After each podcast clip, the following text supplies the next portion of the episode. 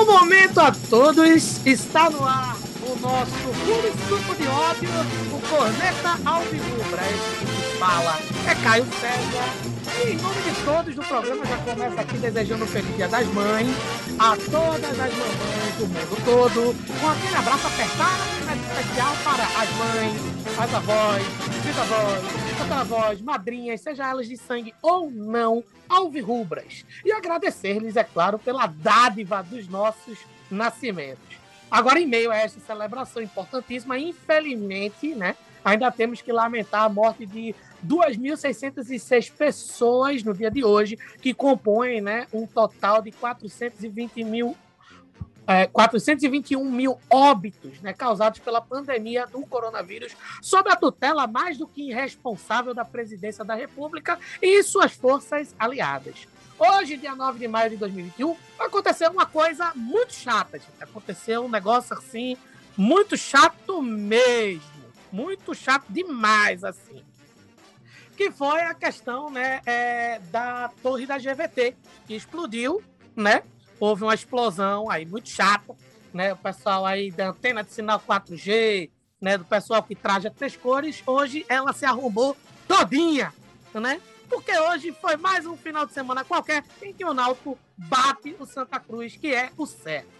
Agora, para demonstrar essa sensação extremamente preocupante, porque estamos de fato preocupados com o sumiço dos amigos tricolores, né? Gostaríamos que Caio, nosso amigo Caio Reita, desse as boas-vindas e trouxesse alguma notícia sobre o pessoal. Estou preocupado, Caio.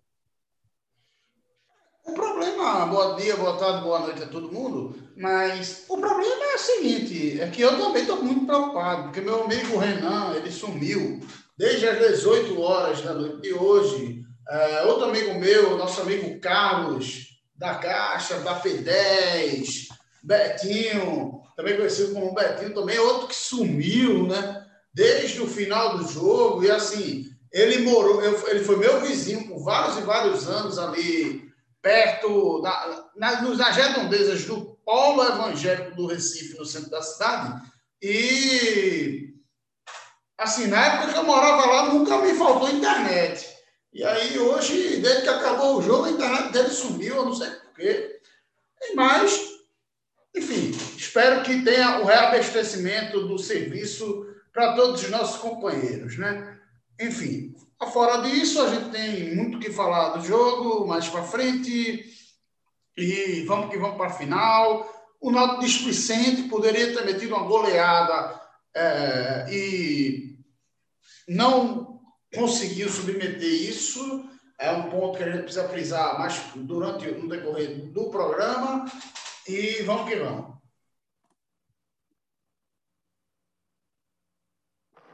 Eita porra, a bomba aí. Lascou-se foi tudo. Ó, ele que, né, no último programa da gente aqui, saudou os tricolores pela vitória do esporte sobre a gente na última rodada da primeira fase, que não valia nada, né? Felipinho, meu amigo, você achou algum tricolor? Por favor, nos ajude a encontrá-los. Bom momento. Bom momento a todos.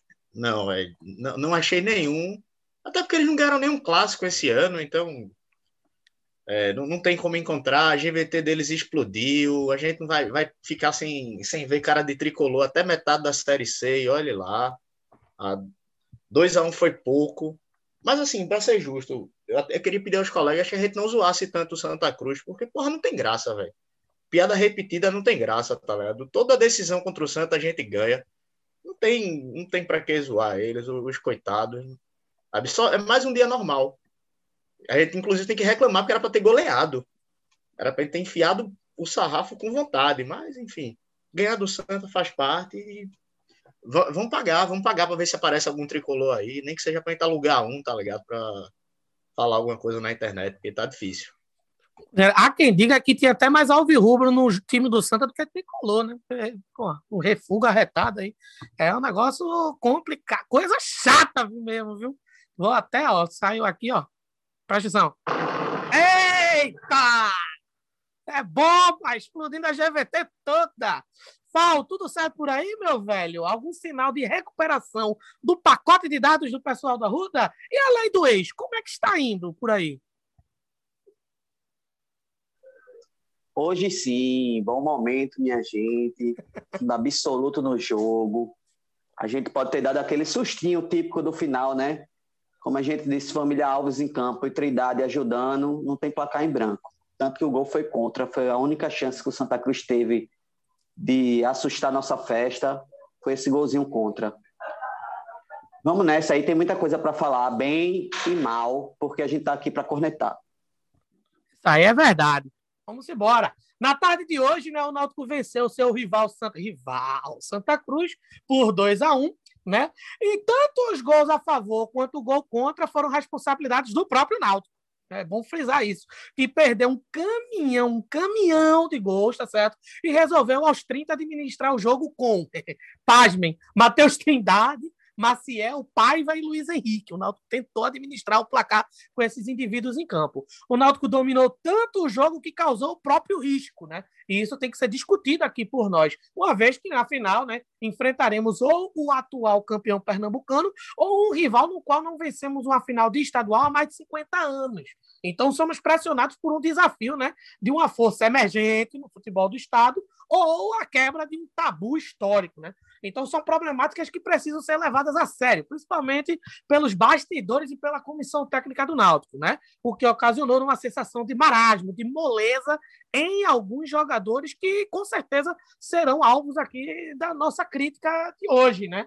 Bem, agora, em termos da partida jogada, né? Vamos, vamos dar uma olhada aqui na escalação que o Náutico entrou hoje em campo, né? O Náutico hoje entrou em campo com, deixa eu dar uma conferida aqui rapidinho. Agora, agora, agora o computador veio de sacanagem comigo. Bem, o Náutico entrou em campo hoje com Alex Alves no gol, né? 50% da família Alves hoje entrou em campo, só o goleiro, né? É, é, Alex Alves. Na lateral direita, Hereda. Na, no miolo de zaga, Wagner Leonardo ali, Camutanga, a volta de Camutanga aí na condição de titular, inclusive na condição de capitão também da equipe, eu acho, pelo menos quando o Chiesa saiu, né? E aí Camutanga assumiu a liderança da equipe. É, Brian hoje jogou na lateral esquerda, e aí a gente teve as presenças dos dois volantes, né, titulares da equipe do Náutico, Javan e Haldney, né? E aí é, também contou com Jean Carlos no meio e no ataque, né, a, o trio de ataque ali, Eric, Vinícius e Chiesa. No segundo tempo, mais precisamente, Djavan saiu para a entrada de Ma ele, Matheus Trindade, ele, Matheus Trindade. Haldner saiu para a entrada de Marciel, né? É, mais conhecido como duas caixas d'água no tornozelo, um homem que é mais pesado que sono de surdo, né? Marciel. Depois saiu Jean Carlos para a entrada de Luiz Henrique, Chiesa saiu para a entrada de Batatinha Frita, que é Paiva, e é, Vinícius saiu para a entrada de Giovanni. Algumas é, entradas foram percebidas factíveis, né? O, o, o nível da equipe mudou. Em outros casos, é, outros que entraram não, não deram conta do recado, sequer apareceram muito na partida, se a gente pode é, dizer assim. Agora vamos partir para o nosso debate, né? A gente dá aquela levantada, o companheiro dá aquela cortada, e aí a gente começa a deliberar sobre a partida. E eu vou começar com o Fal. Fal, embora o domínio né, e o fato de Derlei hoje ter jogado para o Náutico, né? Ele jogou no, no Clube Náutico Capibaribe, hoje ele foi jogador do Náutico hoje. Mesmo vestindo a camisa do Santa, é, tem coisa gravemente errada ainda nesse time do Náutico, a ponto da gente não se sentir completamente seguro sobre a vitória de hoje. Responde aí pra gente. É, bom momento mais uma vez, né? Já que hoje foi realmente um bom dia. Vencemos o clássico, vencemos com uma vitória maiúscula. O único time que os o único susto que o time deu foi num gol contra. É, queria começar, inclusive, mandando um abraço para meus amigos tricolores, Hudson e Jonas, e eu disse que eles iam ter que se contentar com perder de pouco, e foi isso. O Santa Cruz não ameaçou a gente em nenhum momento, mas é, a gente está aqui para cornetar, e eu sou bem crítico dessa proteção de zaga do Náutico. Hoje foi um jogo que Wagner Leonardo mostrou porque tem que ser o titular, é, foi o primeiro jogo que ele teve várias falhas assintosas, assim, pelo menos quatro falhas que eu lembro de cabeça, mas não vou citar aqui para não me alongar muito. Mas você vê que o fato de ele conseguir se recuperar e apertar a jogada, mesmo quando ele não recupera de primeira ou ajuda na recuperação, ele vai no bote para poder dá combate, né? Ele não fica perdido na marcação ou, ou leva um drible de velocidade, às vezes nem tão rápido. É, Camutanga hoje foi muito bem, vários lances assim de divididas que o árbitro mandava seguir porque ele foi na bola. E aí você via o replay assim, se ele não foi na bola foi por muito pouco, então o árbitro preferiu seguir o jogo, então eu posso dizer que Camutanga foi muito bem, assim, uma grata surpresa. Ele tem se mostrado nosso melhor zagueiro, mesmo com o Wagner tendo se apresentado nos últimos jogos aí, vindo do Santos, foi treinado por São Paulo, é um, é um zagueiro que você vê vez ou outra no ataque arriscando uma jogada diferenciada. É, não consigo muito falar das falhas do Náutico, porque a gente teve poucas falhas. Eu prefiro me concentrar nas falhas de Hélio dos Anjos, porque é inadmissível que você tire os três melhores jogadores do time na temporada e na partida de uma vez. Ele tirou Giancarlo, eu só lembro o quarto árbitro baixando a máscara para dizer 9, 10 e 11. E aí ele manteve Eric, que estava apagadíssimo, mas se reinventou a partir desse momento, já que a bola começou a chegar mais pelo lado dele. Mas a partir daí, o Náutico decaiu de uma maneira que se o Santa Cruz tivesse sendo treinado há um mês, ou tivesse mais uns dois jogadores de qualidade além de Chiquinho, Chiquinho, inclusive, que poderia ser o reserva de Giancarlo no nosso elenco, e nesse momento, quem sabe, não poderia até flertar com a titularidade, jogo sim, jogo não, viu? Porque ele participa muito do jogo, busca muito jogo, e hoje nossa proteção de zaga conseguiu anulá-lo. Ele só apareceu nos lances de bola parada, algumas bolas paradas assim perigosas, mas o Santa Cruz não conseguiu chegar nem nas bolas paradas, né? Tirando o gol contra, que foi uma falha que acontece, né? Nosso goleiro chama gol, tanto que ele chamou um gol hoje, né? Não posso nem dizer que era defensável a bola, porque foi aquela casquinha do primeiro pau, mas é aquela história, né?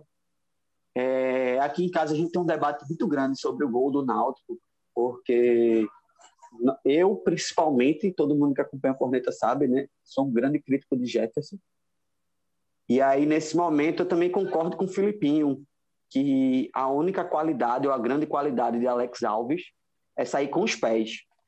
E aí você fica nessa nessa sinuca de bico, vamos dizer assim, né? Vamos colocar Jefferson, que pelo menos sai para diminuir o espaço do atacante, que é bom no um para um, que é bom nas defesas, que não leva uns gols tão safados assim.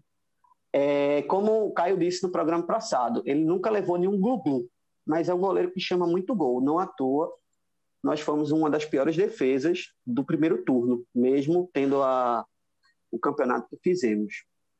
É, me surpreendi um pouco a substituição de Rafinha.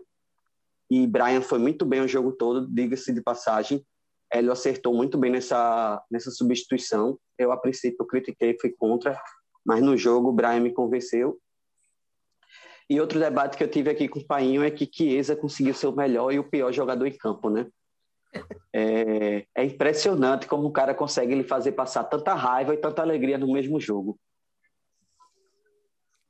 É, com, é, é, é, estranho. É, foi como a gente falou no último programa, né? Alex Alves é um goleiro que ele não cometeu nenhuma falha assim agravante da, da um peru, né? Um peru clássico, a gente fala, aquele frangueiro, né? Não teve aquele gol frangueiro, que é uma coisa ocasional, que acontece com muitos goleiros profissionais, dentre os melhores, inclusive, muitas vezes, né? A gente. É, é, um episódio recente aí foi o goleiro do Liverpool na final da, é, da Liga dos Campeões acho que foi 2018, 2019, né? Em que ele, em duas oportunidades, falhou assim de uma forma inescrupulosa, inaceitável.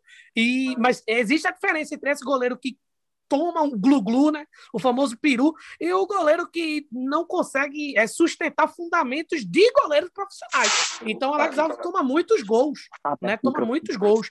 É, hoje, inclusive, mais uma vez o Náutico sai de campo levando gols né? Faz um tempo que a gente não vê o Náutico vencendo uma partida sem tomar gols.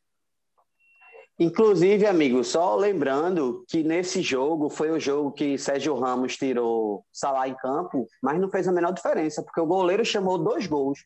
E hoje foi um gol contra. O goleiro não tem culpa nenhuma, mas um goleiro numa boa fase, essa bola vai para fora, vai na trave, vai em cima dele. Infelizmente, eu concordo com meu pai ainda que já que ele e Jefferson são muito nivelados por baixo, pelo menos a saída de bola dele prevalece.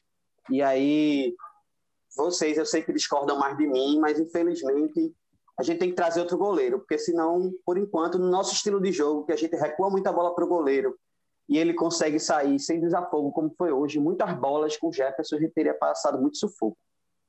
Eu não sei em relação aos outros dois amigos, meu amigo Caio Felipe, mas eu acho que assim, se existe um, um, um, nível técnico que não há disparar entre Alex Alves e Jefferson, eu acho injusto, no mínimo, Jefferson não, tem uma chance, não ter tido a chance de, em uma partida sequer, ter atuado pelo Náutico. Eu acho que Jefferson poderia ter uma chance. Pode falar, Felipe. Cara, eu, eu concordo contigo. Para mim, o titular hoje é Jefferson. Seria Jefferson o meu titular. Porque os dois têm basicamente o mesmo nível. E eu vejo Alex Alves até mais perigoso para o Náutico do, do que Jefferson. Porque a gente sabe as falhas de Jefferson, já, já sabe o que é. é. Bola com os pés ele não sabe, sai jogando, ele fica desesperado com a bola nos pés. Mas, assim, ele sai melhor do gol.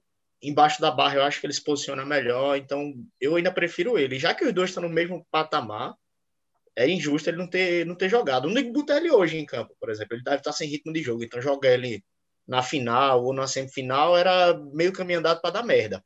Porque ele estava sem ritmo. Mas assim, em jogos da primeira fase, com menos peso, ele deveria ter atuado. Já que Alex Alves não, não passa segurança. E não é só pra gente. Ah, porque é o corneta, porque a gente é hater, a gente odeia. Não é isso, não. É para boa parte da torcida. É só olhar os comentários no Instagram do Náutico.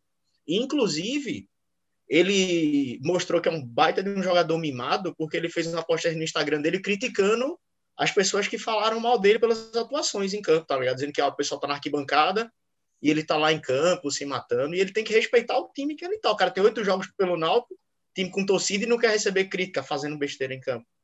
Então, assim, dá, Jefferson não. Ele não mostrou serviço para chegar, botar um e encostar Jefferson no banco. Que querendo ou não, Jefferson tem história pelo Náutico. Sim. Jefferson tem título, é goleiro campeão. Goleiro campeão, Sim. é campeão pelo Náutico. E, e tem é, destaque no título, inclusive. Sendo um dos responsáveis, é verdade. É, ele naquela partida contra o Paysandu, todo mundo fala do cruzamento de Wallace Pernambucano, do gol de pênalti de Jean Carlos, mas ele foi decisivo na cobrança de pênaltis. Então, eu tenho minhas críticas a ele, mas eu entendo a diretoria ter renovado por tanto tempo, dar mais uma chance para ver se ele se forma melhor. Mas eu acho ele um goleiro muito limitado pela idade, ele já tem quase 30 anos. Eu, eu acho ainda só... mais Jefferson que ele foi importante em cada uma das fases decisivas em jogos diferentes. Ele foi importante no jogo contra o Paysandu nos aflitos, ele foi importante contra o Juventude nos aflitos e foi importantíssimo no segundo jogo contra o Sampaio Correia. O jogo e que no, deu o título final que falsitou não só nos pênaltis, teve uma bola quando tava 2 a 0 eu não lembro exatamente o jogador do Paysandu que chegou. Tava 2 a 1 minto, já tava 2 a 1 o jogo. O jogador do Paysandu no contra-ataque chegou cara a cara com ele, ele tirou com as pernas e, e salvou. Ele, inclusive, quase faz o gol, quase empata o jogo no contra-ataque. Mas ele, ele tem. Uhum. O fato é que nenhum dos dois é para ser titular na Série B. O Náutico precisa de um goleiro.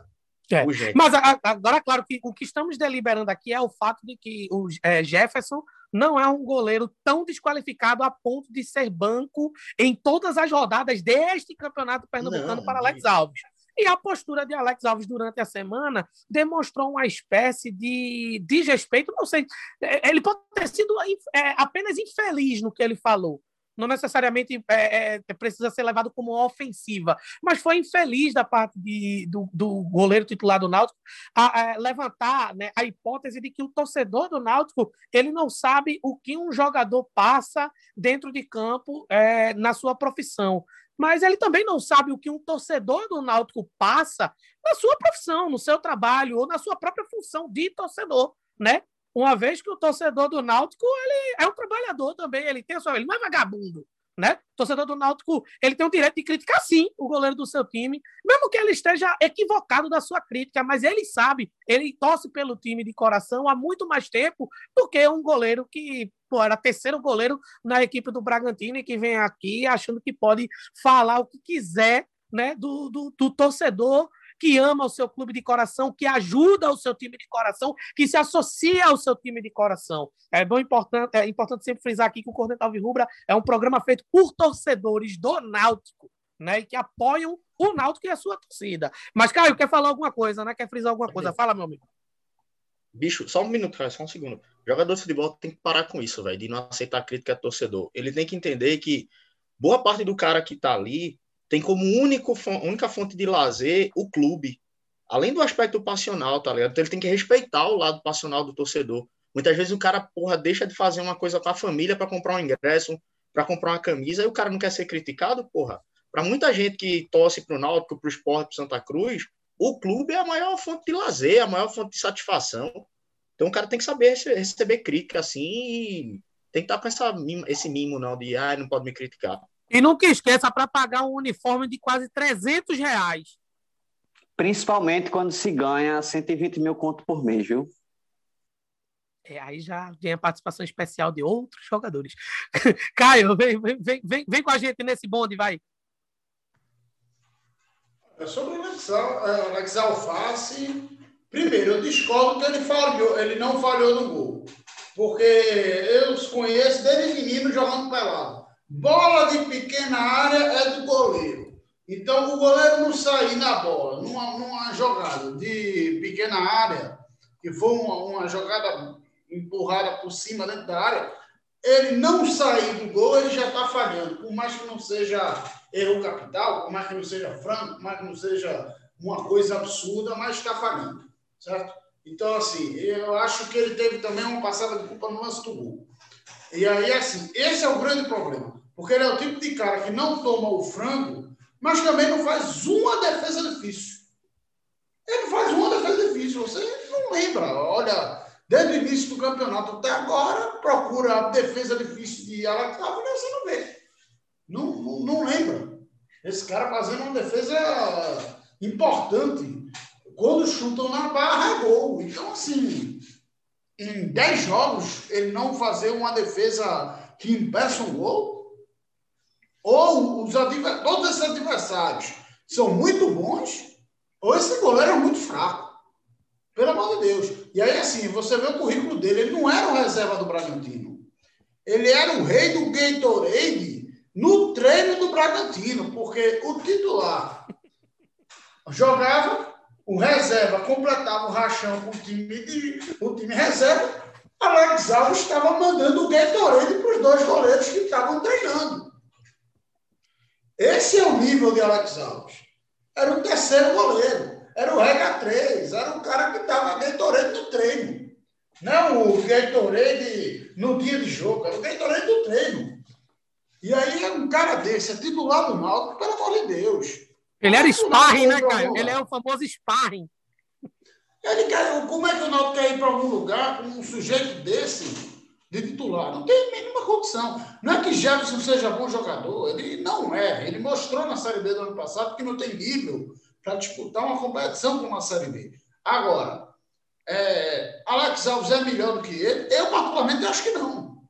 É um jogador igualmente desqualificado, se não pior. E aí você não tem nem a opção de Jefferson. É, acho que quando ele foi testado no clube, e aí vocês falaram vários jogos onde ele se destacou, mostra que Jefferson tem, para um nível de pernambucano, um know-how bem melhor do que Alex Alves para disputar o campeonato. Então, assim, na minha concepção, é o principal erro hoje do Náutico, inclusive vendo a escalação do dia de hoje, Hélio só peca absolutamente na escolha do goleiro dentre os outros titulares. Agora, dentro de quem entrou no segundo tempo é outra história. Beleza. Ô, Caio, nesse, nessa questão que tu falou da, da diferença, você vê hoje, o jogo foi 2x1, um, o Náutico dominou o jogo, e se não é Jordan, era uma enfiada. Era uma goleada.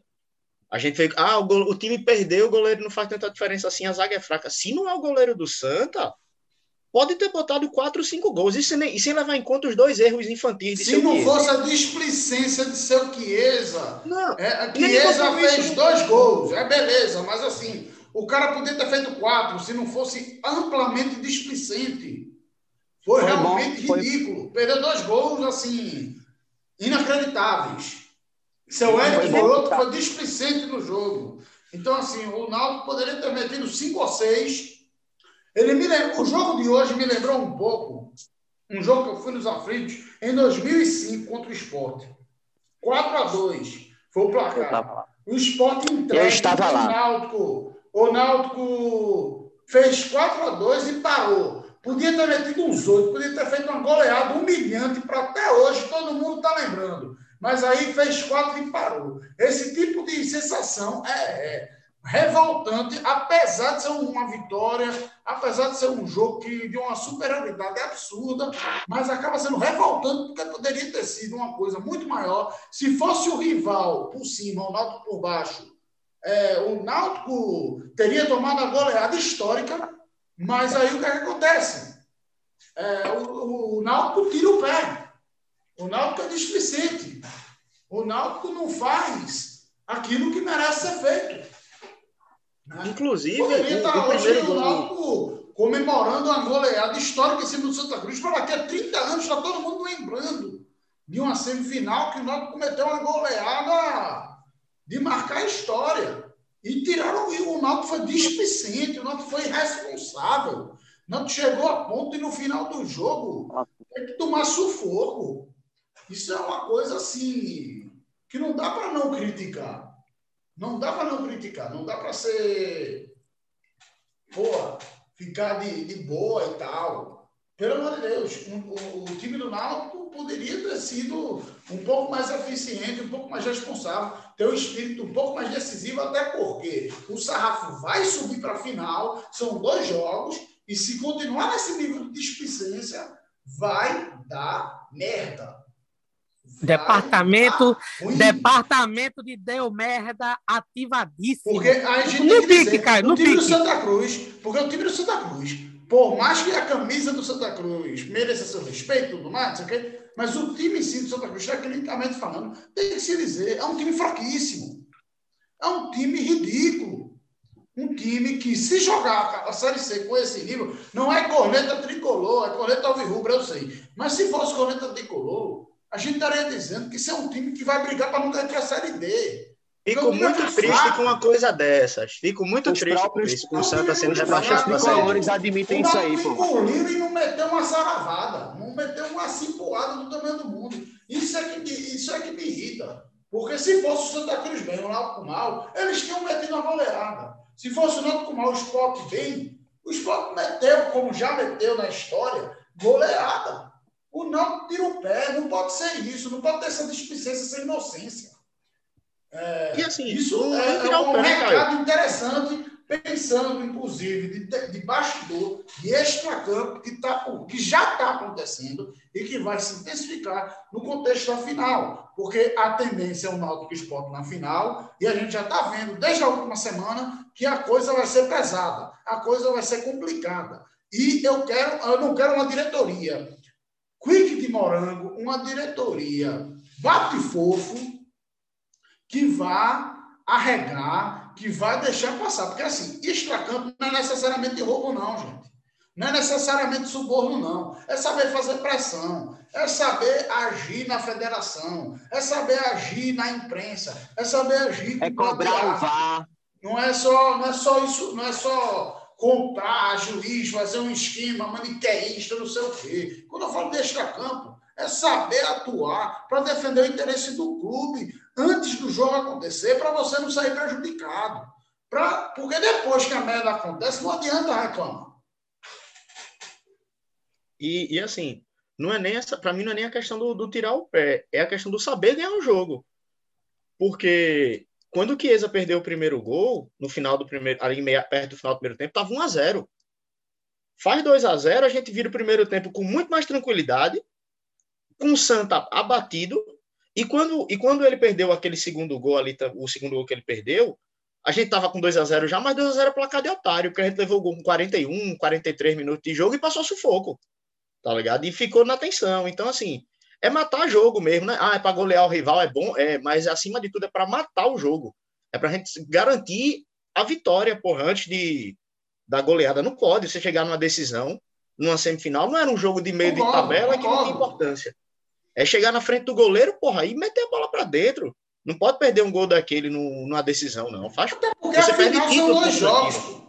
Até porque afinal são dois jogos. Se fosse indo e volta, terminasse 2 a 1 um, a gente estaria aqui é, comentando um jogo extremamente aberto e perigoso.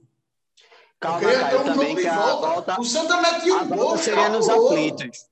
A volta seria nos aflitos. Lembrando que se fosse volta, hoje a gente jogava no Arruda. Tudo bem, mas eu estou falando do placar e no roteiro desse jogo. O Nilton foi absurdamente superior, deixou de tomar um gol no finalzinho e ele tomou sufoco. Então, se tivesse terminado assim, tendo um jogo de volta, a coisa ficava complicada, pô. Ficava chata. Ficava aberta sem necessidade. Porque o roteiro da partida poderia ter sido uns 3 a 0 4 a 0 tranquilamente. Então, assim, o Náutico não pode chegar na final, porque eu estou falando o seguinte, fazendo um paralelo com o jogo da final. E aí são dois jogos. Na final são dois jogos, então a gente não pode esquecer isso, porque se for essa mesma displicência nos jogos da final, isso pode custar um título, porra. Beleza. Bem, e só para simbolizar esse momento de tristeza que Felipe fala, pô, tô, a tristeza retornou até, ó.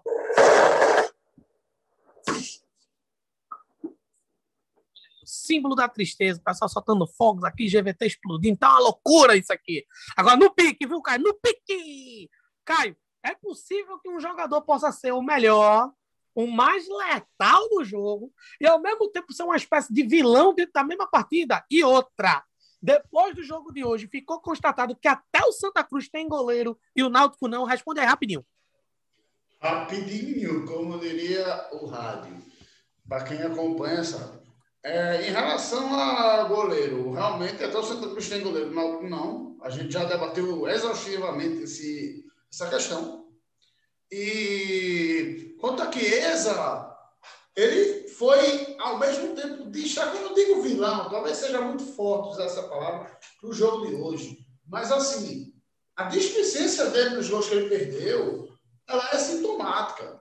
Inclusive, é meio, é também sintomático saber que hoje é o primeiro jogo que Chiesa pegou no Santa Cruz. Chiesa passou esses anos todos de Náutico Nunca tinha feito um gol no Santa Cruz. O ídolo? Tirando o ídolo. gols É, que ele o fez grande, um grande craque, consagrado. Só fez gol no Santa Cruz hoje. Então, assim. Ele só fez gol pelo- contra o Santa pelo americano.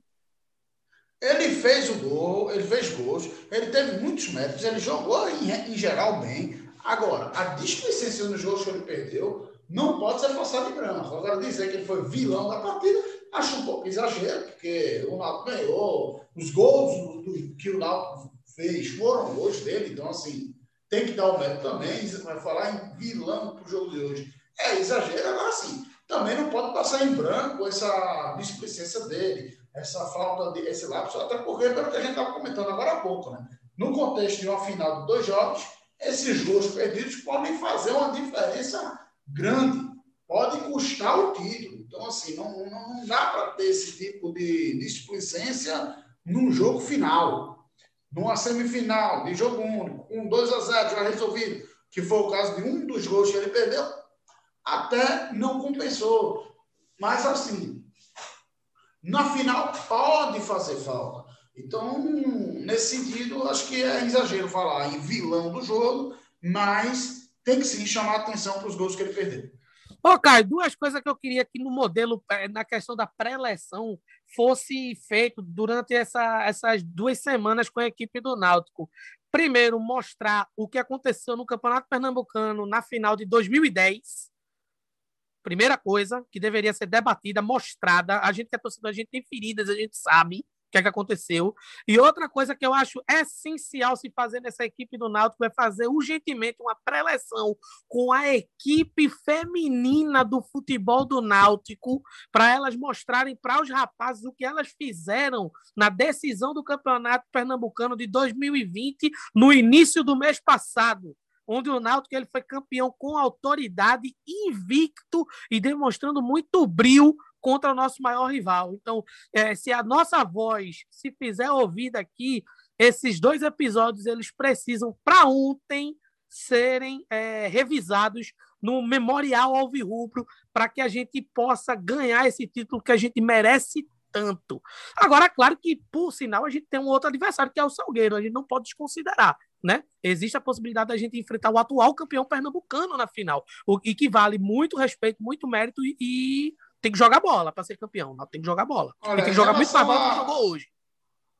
Olha, em relação à questão de, do, do time feminino, realmente eu concordo plenamente.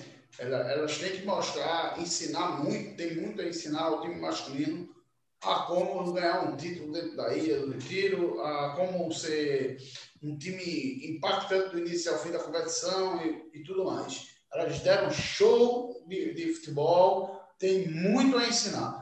Em relação à questão de 2010, e aí eu acho que talvez a gente tenha que mostrar não somente 2010, 2012, tem que mostrar 2017, tem que mostrar 2019, e não só para o elenco, tem que mostrar para a diretoria, porque se deixar essa conversinha de árbitro FIFA, não sei o quê, essas finais todas, essas, esses mata-matas todos, que foi sempre, algumas foram semifinais, outras foram finais, foi tudo árbitro FIFA, de fora, que vieram de fora, roubaram o Náutico, foram embora e ficou por isso mesmo.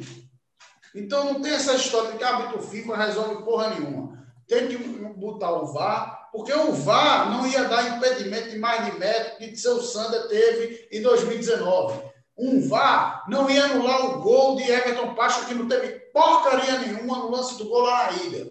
Um VAR não ia anular o gol de Souza legítimo na ilha em 2012, nem ia estar fora da área o pênalti que Ronaldo Alves sofreu na mesma partida. O Náutico precisava de dois gols. Então, assim, o Náutico precisa garantir o nos dois jogos da final se quiser ser campeão. Se não, a gente já viu esse filme várias e várias vezes com essa história de hábito FIFA de fora. E o esporte ficar com essa petica de extracampo para não querer vá, a gente sabe por que é. Porque está no bolso, está comprado, está manipulado o campeonato pernambucano em favor do clube da Abdias. Isso aí está claro e evidente. E aí a diretoria, ou é quick de morango e aceita isso, ou é bate fofo e aceita isso, ou bota o murro na mesa, vai para cima, garante o VAR para evitar que esse tipo de coisa se concretize. Está na mão da direção do Clube Náutico da Paraíba. Eu disse, Felipe, que eu ia, eu, eu disse, Felipe, que eu ia conseguir liberar. acontecendo. Está tendo uma situação muito clara e aí a diretoria do clube é que precisa se blindar em relação a isso. Não, não precisa eu, se eu, justificar. Eu concordo. Monstro, eu concordo lenda. Porque é muito amadorismo isso da federação, de ah, o esporte quer com VAR, o outro time quer com árbitro FIFA. Não, porra, é o padrão, é, é VAR para os dois, é, ou é árbitro FIFA para os dois, não tem isso de um escolhe, o outro escolhe. Não, é, tem que ser o, o, o que é pro Náutico tem que ser pro esporte ponto, tá ligado? E, é, e é muito engraçado como é... o peso de um ele é, representa o contrassenso do outro, né? E um prevalece sobre o outro. Não é coincidência, não pode ser assim, coincidência. Veja, veja como é conveniente a história. O esporte, como mandante, ele diz: não quero VAR, eu quero o árbitro FIFA. Aí chega um árbitro FIFA que, no nível dos que eu falei do passado, rouba para o esporte, ajuda o esporte, o esporte ganha o jogo. Aí vai o esporte como visitante, com o resultado na mão, jogar com o VAR. E aí, se der alguma merda contra o esporte por qualquer motivo, o VAR vai corrigir. Então, assim, o que ele quer na prática é isso. Ele quer o VAR no jogo que ele é visitante e ele, como mandante, não dá o VAR. Por quê? Porque aí ele vai ter o benefício. Não estou dizendo que tem suborno necessariamente, tá? Porque às vezes ele sabe fazer a pressão e o juiz vem naquele medo de roubar contra o esporte. Eu não estou falando que o esporte vai roubar, que está comprando o juiz, que o cara vai ganhar apartamento da, da, daquela construtora lá e tal. Eu não estou falando nada disso. Mas assim, eu estou dizendo que ele pode chegar pressionado e acabar na dividida, não querer errar contra o esporte por medo ou por qualquer motivo, ah, eu venho de fora, não conheço o contexto local, esporte o time da Série A, eu acho que na dividida é melhor não apertar contra os caras, entendeu? Eu estou dizendo num contexto assim. Aí o esporte consegue o benefício dele nesse contexto sem VAR, porque não tem a verificação. Quando ele vai jogar fora, ele tem um VAR. Por quê? Porque por mais que não tenha torcida, ainda existe uma, uma situação estatística do, do futebol que mostra que os mandantes têm tido maior prevalência nos resultados. Né? Então, assim, o mando de campo ainda existe, mesmo sem torcida e mesmo em menor peso. É isso que a gente tem que dizer. E aí cabe a diretoria do Náutico estar atento a esse tipo de coisa e fazer o trabalho de bastidor para evitar que esse tipo de perigo se concretize. Eu só queria complementar, dizendo que eu discordo um pouco de Caio, assim, desse medo todo da arbitragem, porque eu vou muito mais numa linha de que tanto a arbitragem FIFA quanto principalmente a arbitragem local é uma arbitragem muito mal instruída, muito mal remunerada, não é uma classe reconhecida. Então, você ter árbitros de mais qualidade é difícil. Você vê pela própria Copa do Nordeste, jogos importantes foram decididos com erros de arbitragem muito crassos, assim, erros grosseiros. Campeonato Pernambucano, tanto a favor dos times grandes quanto contra os times grandes, né, ditos três da capital. É, você vê erros grosseiros, tanto a favor quanto contra. Então, eu vou muito mais para uma linha que a arbitragem é ruim. E aí, se o Náutico prefere o VAR... pedindo o que... VAR. A questão não é nem o árbitro em ser daqui ou de fora ou de não sei onde. Não, a questão é eu, eu vou chegar lá, amigo. Peraí, peraí. Aí, eu sou a favor, que nem você, eu, como torcedor, enquanto a diretoria também, eu prefiro o VAR. Eu acho que um árbitro daqui sente muito mais a pressão, mesmo sem torcida, do que um árbitro FIFA, que vai chegar aqui, fazer o que quiser e foda-se. Por acaso, uhum. hoje o jogo foi muito fácil. Não teve, teve até provocações e não saiu numa confusão. O árbitro conseguiu tirar o jogo de letra. Sinceramente, assim, é, eu não consigo lembrar de nenhum lance de erro grosseiro de arbitragem hoje o que aconteceu no clássico, o que aconteceu no clássico de Santa. É, mas o extracampo é importante sim, como o Caio disse. Eu acredito uhum. que tem que fazer uma ação, que a federação não não chega junto no, do Náutico enquanto neutralidade que era para ser. Assim, a gente pode falar o que for do falecido Bode Roco, mas no nacional ele defendia todo mundo. No, no local, assim, dito Nordeste e, e Pernambuco, podemos dizer assim que ele tinha suas preferências, mas nacionalmente é, o futebol do Pernambuco não estava do jeito que está. O campeonato pernambucano, inclusive, era muito mais competitivo. E aí eu acho que passa um pouco pelo Náutico também agora, que a gente tem que ser mais competitivo com um time limitado. Lembrando que nós tivemos poucas modificações da Série B passada, na qual nós quase caímos, e vamos enfrentar um time de Série A. Querendo ou não, é um time de Série A, uma média salarial de uns 80 a 70 mil. Então, a gente tem que se superar em campo e na raça. Lembrando também que essa é a única competição que o Náutico está disputando. Às vezes a gente esquece. Né, que a gente hoje pegou o Santos, pegou o Sport, que já não disputam mais Copa do Brasil e Copa do Nordeste, respectivamente, mas o Náutico há muito, né, desde o começo da temporada, não participa dessas competições, o que aumenta ainda mais o nível de cobrança da gente aqui, né?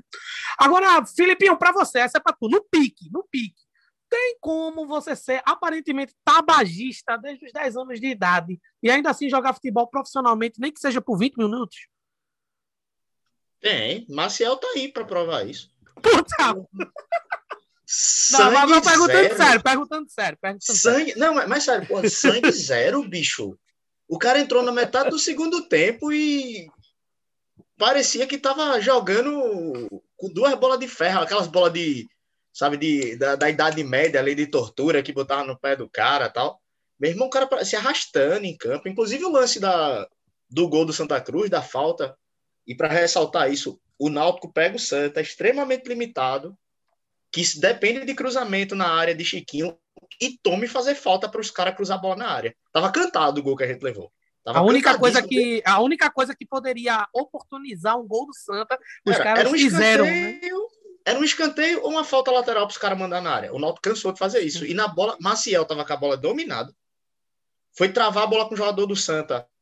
Foi, foi fofo na travada, perdeu a travada e aí saiu atropelando o jogador do Santa que e gerou a falta e que aí Paiva terminou fazendo seu primeiro gol na volta ao Náutico, né? Matador, matador. Matador. Agora sim, falando sério, Felipe, e com todo respeito, isso é uma brincadeira sadia nossa aqui, por favor, não processem a gente. É, alguns jogadores criticados, né, por muito tempo, merecem algum destaque para a gente debater aqui hoje, nessa partida contra o Santa? Responder rapidinho aí, Filipinho. Tem, tem, bastante, bastante. O próprio Chiesa, que a gente criticou, ele hoje merece ser ressaltado porque ele jogou bem. O que a gente critica é, por exemplo, o... a gente ganhou o jogo. Mas a diferença, a gente iria para um segundo jogo com a vantagem de um gol, o 2 a 1 e a gente poderia ter saído desse primeiro jogo com a vantagem de três gols, um 4 a 1 se são dois jogos. Então isso faz peso, porra, numa decisão. Num jogo único, não, mas numa decisão, sim. Hereda hoje também em campo errou em algumas bolas, mas assim, pro padrão de jogo que ele vinha tendo, ele hoje jogou muito bem, entrega o tempo inteiro, entregou bastante. Camutanga nem se fala, Camutanga chegou a. Teve época de Camutanga ser detestado pela torcida do Náutico, e hoje eu acho que ele é unanimidade na zaga. Pergunta rapidinho, hoje... Express. Pergunta rapidinho. Estamos prestes a esquecer que Brian também é obstetra? obstetra? Desculpa. Não, não, não, não. Porque isso aí já faz parte do currículo do cara, é o destaque dele. Pô, Brian ou parteiro. Né? Não tem, não tem como. Essa é a grande. Mas hoje ele também foi Brian ou do... lateral. E, muito, é. e bem melhor do que Rafinha, improvisado. E, e Brian, o volante também, viu? Hoje, assim, foi o que eu disse. Foi uma das coisas que me surpreendeu, foi a saída de Rafinha. E Brian jogou muito bem pela esquerda, com a cobertura de Wagner Em off Leonardo. aqui, né? No nosso brief aqui, né, que a gente planeja falar do, do Corneta, a gente, a gente é. assim, a gente meio que é, definiu que Brian hoje ele representa muito mais aqueles elogios que se fizeram no final da Série B do ano passado para Kevin, por exemplo, que era um jogador Sim. de L dos Anjos, de confiança, que se entregava e que fazia o mínimo possível para não prejudicar a equipe dentro de campo. Então, Brian representa muito mais isso do que Kevin. Vide o papelão Sim. que Kevin fez no começo da temporada, Porque, assim, né? Agora, a gente. Agora não dá para falar disso sem cornetar um pouquinho a diretoria, né? Porque, veja, você contrata um lateral e acaba na, no mata-mata, na fase aguda, decisiva do campeonato. Você tem que, por mais que Brian tenha jogado bem, tá? Ele jogou bem, mas assim, não dá para não criticar a diretoria, porque ele é um cara que é lateral direito jogou de ponta, jogou de volante. Aí ele, o lateral esquerdo que é contratado para ser a solução, pega banco para esse cara improvisar do lateral esquerdo. Por mais que tudo bem, ele jogou bem, ele fez uma boa partida, fez muito útil. Ele é melhor do que Kevin, improvisado na, na lateral esquerda, inclusive. Mas assim, você, tanto Kevin quanto Rafinha, são erros absurdos da, de contratação da nossa direção do futebol. Porque para precisar de Brian improvisado na, na esquerda para poder o negócio andar, é porque a coisa estava muito ruim. Eu lembrava durante o jogo de Jamu, que tomou a vaga de Vicente na lateral esquerda na campanha do acesso de 2006. Que ele era um lateral direito fraquíssimo, roubou a vaga do lateral esquerdo, que veio para ser titular, por ruindade do lateral esquerdo. É mais e ou Deleu. isso. Em 2007, Deleu. Deleu também. Foi outro que era horroroso. E assim, a gente pode assim, falar, a gente pode fazer críticas a Brian tecnicamente, que de fato ele tem, não é um jogador fabuloso, mas é um cara que sempre dá muito sangue dentro de campo, velho. Onde botar, ele ele entrega.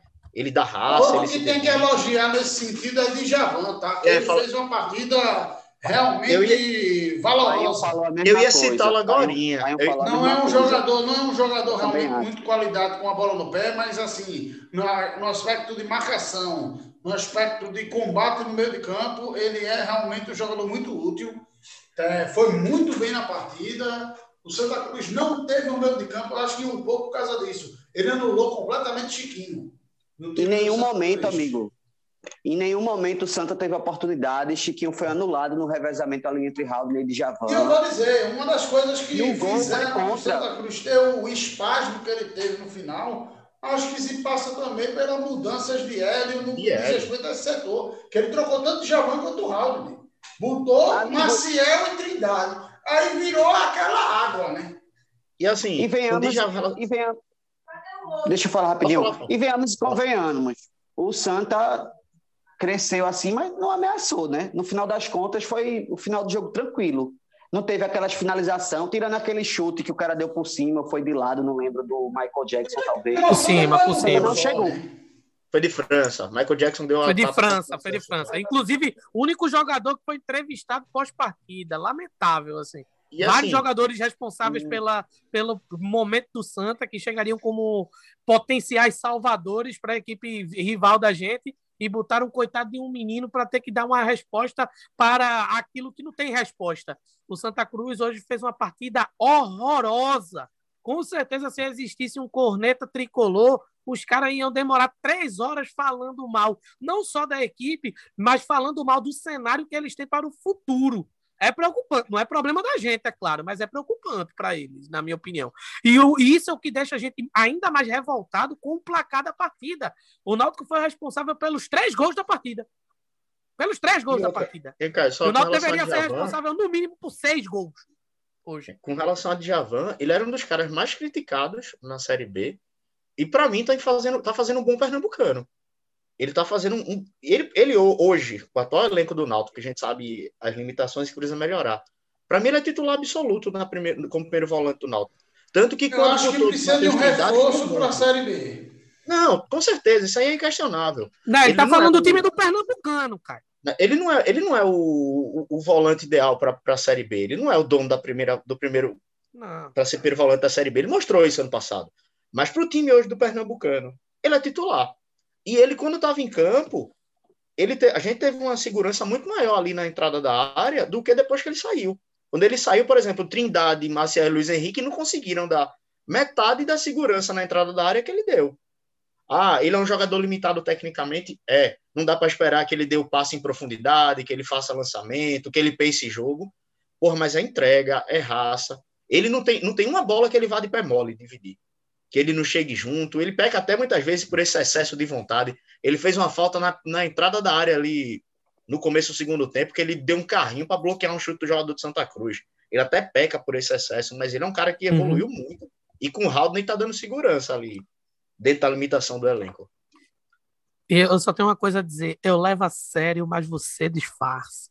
É sobre Djavan. E respeitem. O Náutico tem tradições de ser campeão com o primeiro volante limitado. Foi com o Josa, foi com o Neguete, vai ser com o Djavan. Pode, pode botem a 10 em Djavan! É isso, botem Bote a 10, camisa 10 em Djavan. Enfim. eu, eu, só acho que a gente precisa ter pelo menos um reserva, amigo. Nem que seja um segundo volante ou um primeiro volante. Porque Maciel e Luiz Henrique e Trindade, principalmente quando estão os três em campo, é o desande que foi hoje. Todo mundo viu. Agora, uma coisa, uma coisa que eu queria Sem saber. condições. Por que, porra, Matheus Carvalho não entra nunca Sério mesmo. Porque ele não se, é porque, porque ele não se chama Matheus Trindade. tem mesmo de chance. Maciel tem o mesmo de chance. E Matheus Carvalho não entra nem com caralho. Porra, não é possível que Matheus, Matheus Carvalho esteja pior que esses caras, não. Simplesmente porque nosso departamento físico não recupera ninguém. Pode ver aí, inclusive Carmona veio destruir a gente aqui na Arena em 2016, depois daquela lesão. A gente não consegue recuperar atletas, isso é um fato. Misericórdia. Bem, é... vamos agora falar o seguinte: na situação do Campeonato Pernambucano, com a vitória de hoje, o Náutico se classifica para a final. Como o Náutico terminou líder, né? É, do Campeonato Pernambucano e ainda, ainda contam os pontos né, para a questão de eventual vaga na Copa do Nordeste. O Náutico agora tem 25 pontos.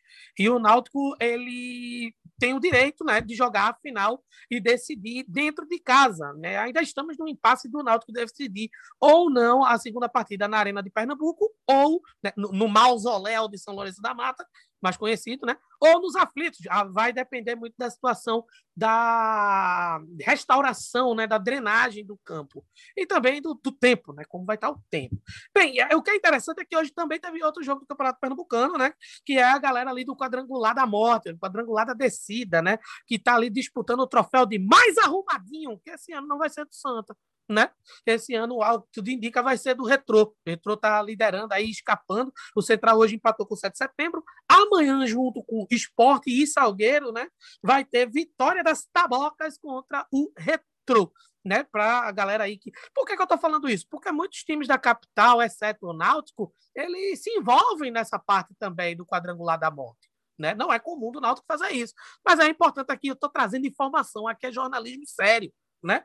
Então, assim, é, já vou aproveitar aqui para pedir dos rapazes uma opinião é, sobre quem foi o pior em campo no pique, viu? No pique, porque vocês já esculhambaram gente demais. É para ser objetivo. Caio, pontual. Quem foi o pior em campo? Corneta para quem? Olha, é, antes de falar da corneta, só fazer uma curiosidade aqui. o Náutico jogou o quadrangular da morte uma vez. E foi, curiosamente, no ano que o Náutico foi campeão. Que era um regulamento bizarro da época antiga do futebol pernambucano. O Náutico foi disputou o quadrangular da morte no último turno, mas já tinha ganho o primeiro turno. Ele podia ser rebaixado e campeão ao mesmo tempo. Acabou escapando e foi campeão. Então, o Náutico, a rigor, também já jogou essa, essa desgraça, mas quadrangular da morte, campeão só o Náutico. É, em relação a. Mais uma frase, né, cara? Paulo Estigal Rubra, único campeão estadual vindo do quadrangular da morte, centenário. Campeão do quadrangular da morte do campeonato. cara, é, é, é pra se fuder, pô. Você ganha tudo. Ganha regulamentos sensacionais. A dizer meu amigo Tiago Mendonça é o Náutico. É o regulamento da FPF. Coisa linda. Mas voltando para a corneta, é, primeiro eu quero deixar uma menção rosa para a displicência de Eric. Porque enquanto o jogo ainda não estava decidido, ele não fez porra nenhuma. E depois que o jogo estava resolvido, ele ficou de gracinha, querendo aparecer, brincando, dando drible desconcertante, massa tal. Mas enquanto a coisa não, ainda estava necessitada do Náutico ofensivamente, ele foi uma peça completamente nula dentro de campo. Menção honrosa, por quê? Porque minha corneta eu vou deixar para seu Hélio dos Anjos pelo motivo insistência com Alex Alface e as cinco mexidas dele foram cinco mexidas completamente lastimáveis. Você botar Trindade, botar Maciel, botar Luiz Henrique, Paiva e Giovanni e passar impune, meu amigo, a, a, não tem como não dar corneta para outra pessoa, apesar de que eu sei que Diógenes, for contratar ou renovar esses caras todos, ele tem que ter uma menção honrosa também. Agora, morcego, eu não dei para Eric por um motivo muito simples. Maciel, ele é a personificação do morcego. É o chupa-sangue. O cara personifica o chupa-sangue.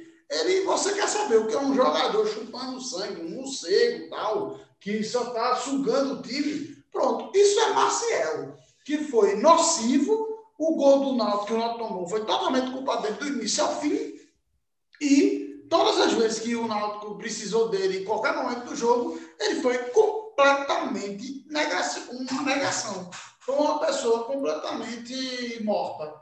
Um, um, um morto, um sono. Parecia que estava com sono, sei lá o quê. Então, assim, ele personifica o, o morcego, não tem como Eric tomar o posto desse cara. É, Maciel é o caso de que, assim, às vezes tem um pré-treino, né? Galera aí, Filipinho é bodybuilder, sabe do que eu tô falando? Cara extremamente malhado aí. É, que, né, Felipe? Que a galera toma o, pré-treino, muita proteína, tal, não sei o quê. É, eu acho que Maciel é um caso de um cara que toma é, clonazepam antes de jogar, viu?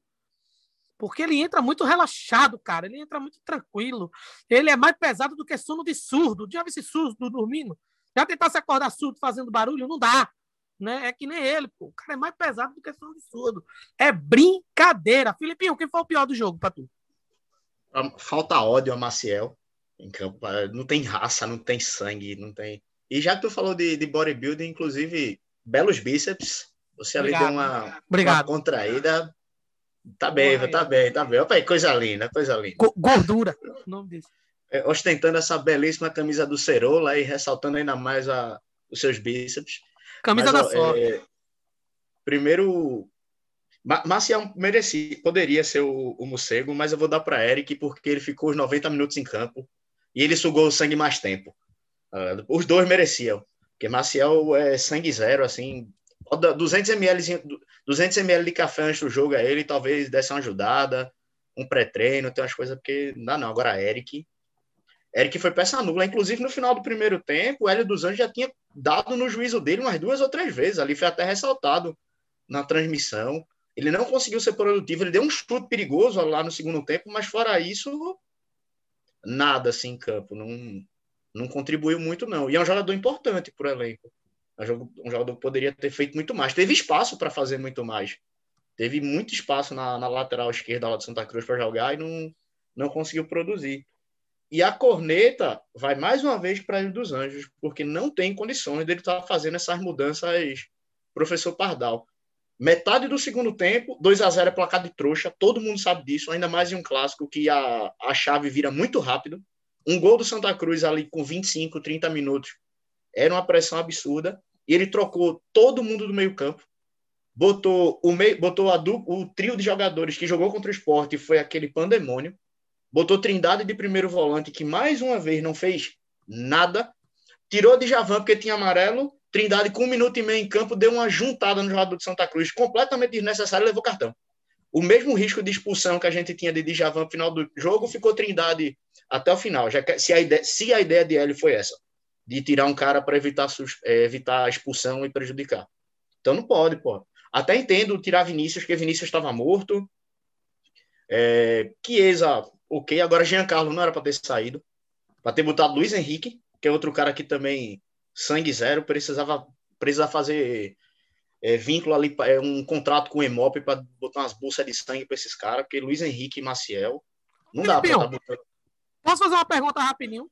Diga lá, você manda. Sou só eu, sou só, sou apenas eu, Caio César, que grito: olha o ladrão para televisão quando o Luiz Henrique tá na bola ou essa loucura é compartilhada? Todos nós, eu acho, aqui, bicho.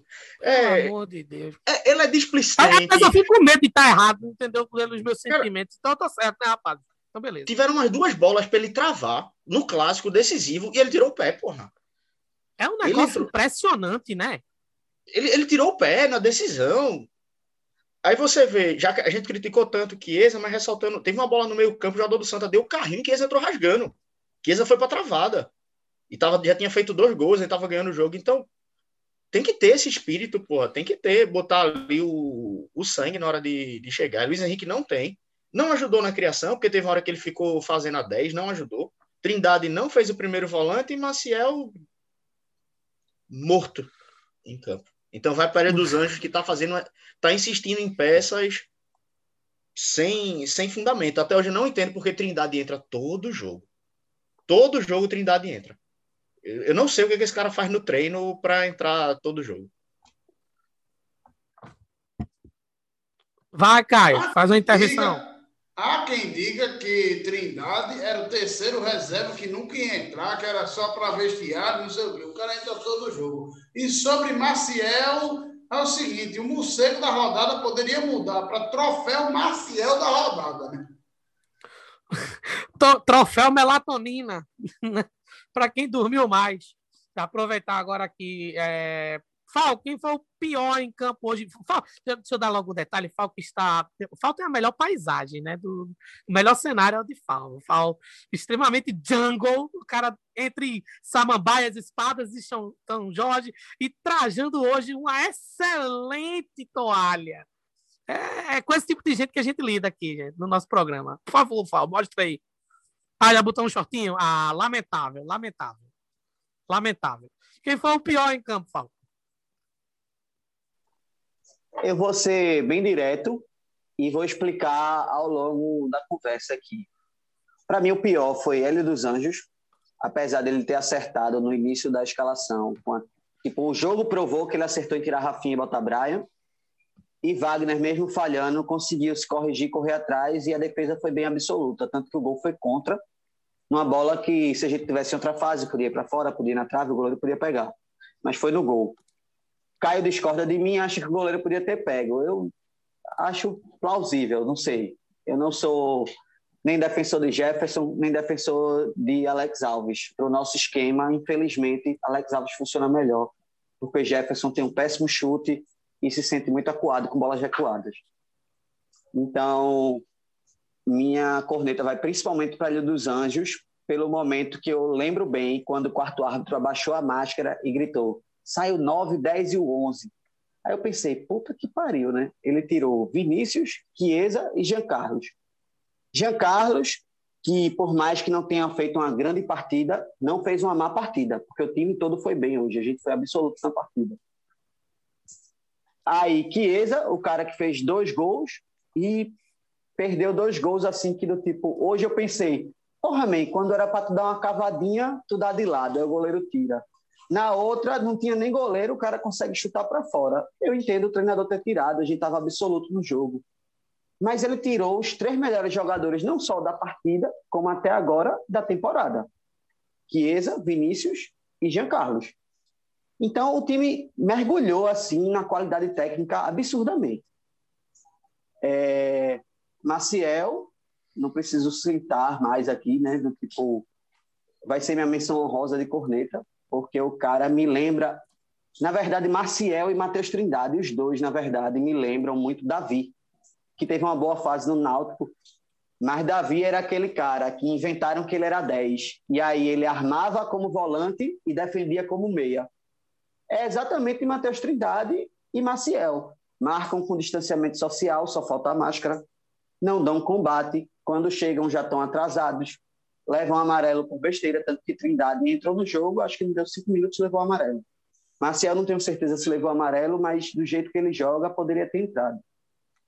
E fazer uma menção honrosa positiva a Djavan, que eu estava comentando com o pai hoje, inclusive, que ele pode crescer muito, porque diferente de Luciano Totó, que roubava a bola e ficava desesperado, ele no mínimo toca para o lado, toca para trás.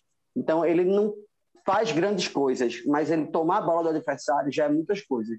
E aí ele toca certo, mesmo que seja para o lado ou para trás. Às vezes ele dá uma bola do sufoco, dá uma bola do sufoco. Mas comparado às primeiras volantes que a gente teve nos últimos anos, com Josa na baixa, porque Josa na alta foi outra coisa, mas Josa na baixa, ele tem potencial para ser um grande jogador. O problema é que a gente não tem reserva nem para ele, nem para Haldner, que na minha humilde opinião, Djavan era para ser nosso banco de primeiro volante e de segundo volante, porque era para ser Haldner o primeiro e alguém de segundo volante titular. Temos que contratar. Será que contrataremos? Não sei.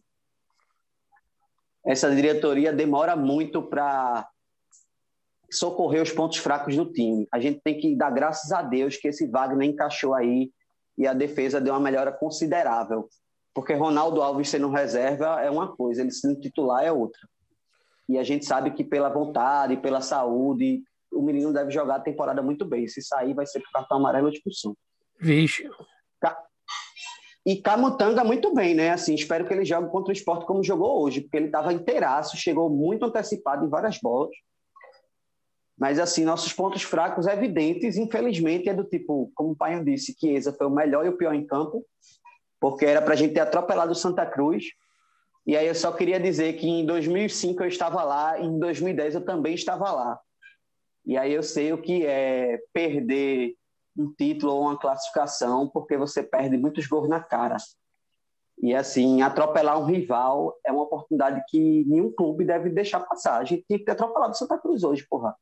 E aí, Hélio dos Anjos foi o mais irresponsável nesse momento, porque quando ele recuou o time, a gente, assim, conseguiu fazer um gol contra, porque não foi uma bola foda, assim, foi um acaso. E depois o time conseguiu se dar sufoco, apesar de toda a nossa soberania no jogo. Assim, o Santa Cruz não chegou finalizando. Teve uma finalização que acabou indo para fora, então foi esse perigo.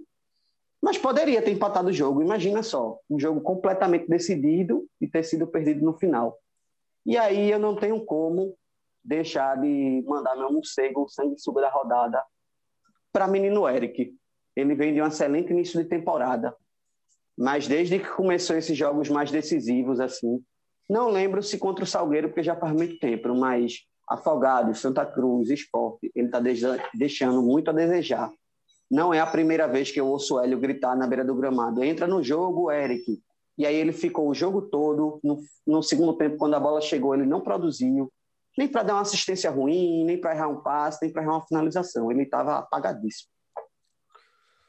Bem, duas coisas que eu quero aproveitar para complementar a conversa dos amigos sobre o Corneta é o seguinte: o primeiro fato é sobre é, a, um fato meio que assustador, na minha opinião, é ver que os jogadores que estão demonstrando alguma evolução ou alguma manutenção de qualidade técnica e tática. Não são jogadores que vieram como reforços da equipe do Náutico, são jogadores que já estavam na equipe do Náutico, o que mostra mais uma vez uma falha perigosa de Hélio dos Anjos e da diretoria de futebol do Náutico em trazer reforços que, na prática, não atenderam as expectativas para o campeonato pernambucano certo? Esse é o primeiro ponto. Peraí, peraí, o pessoal está levantando dedinho. É outro ponto é importante.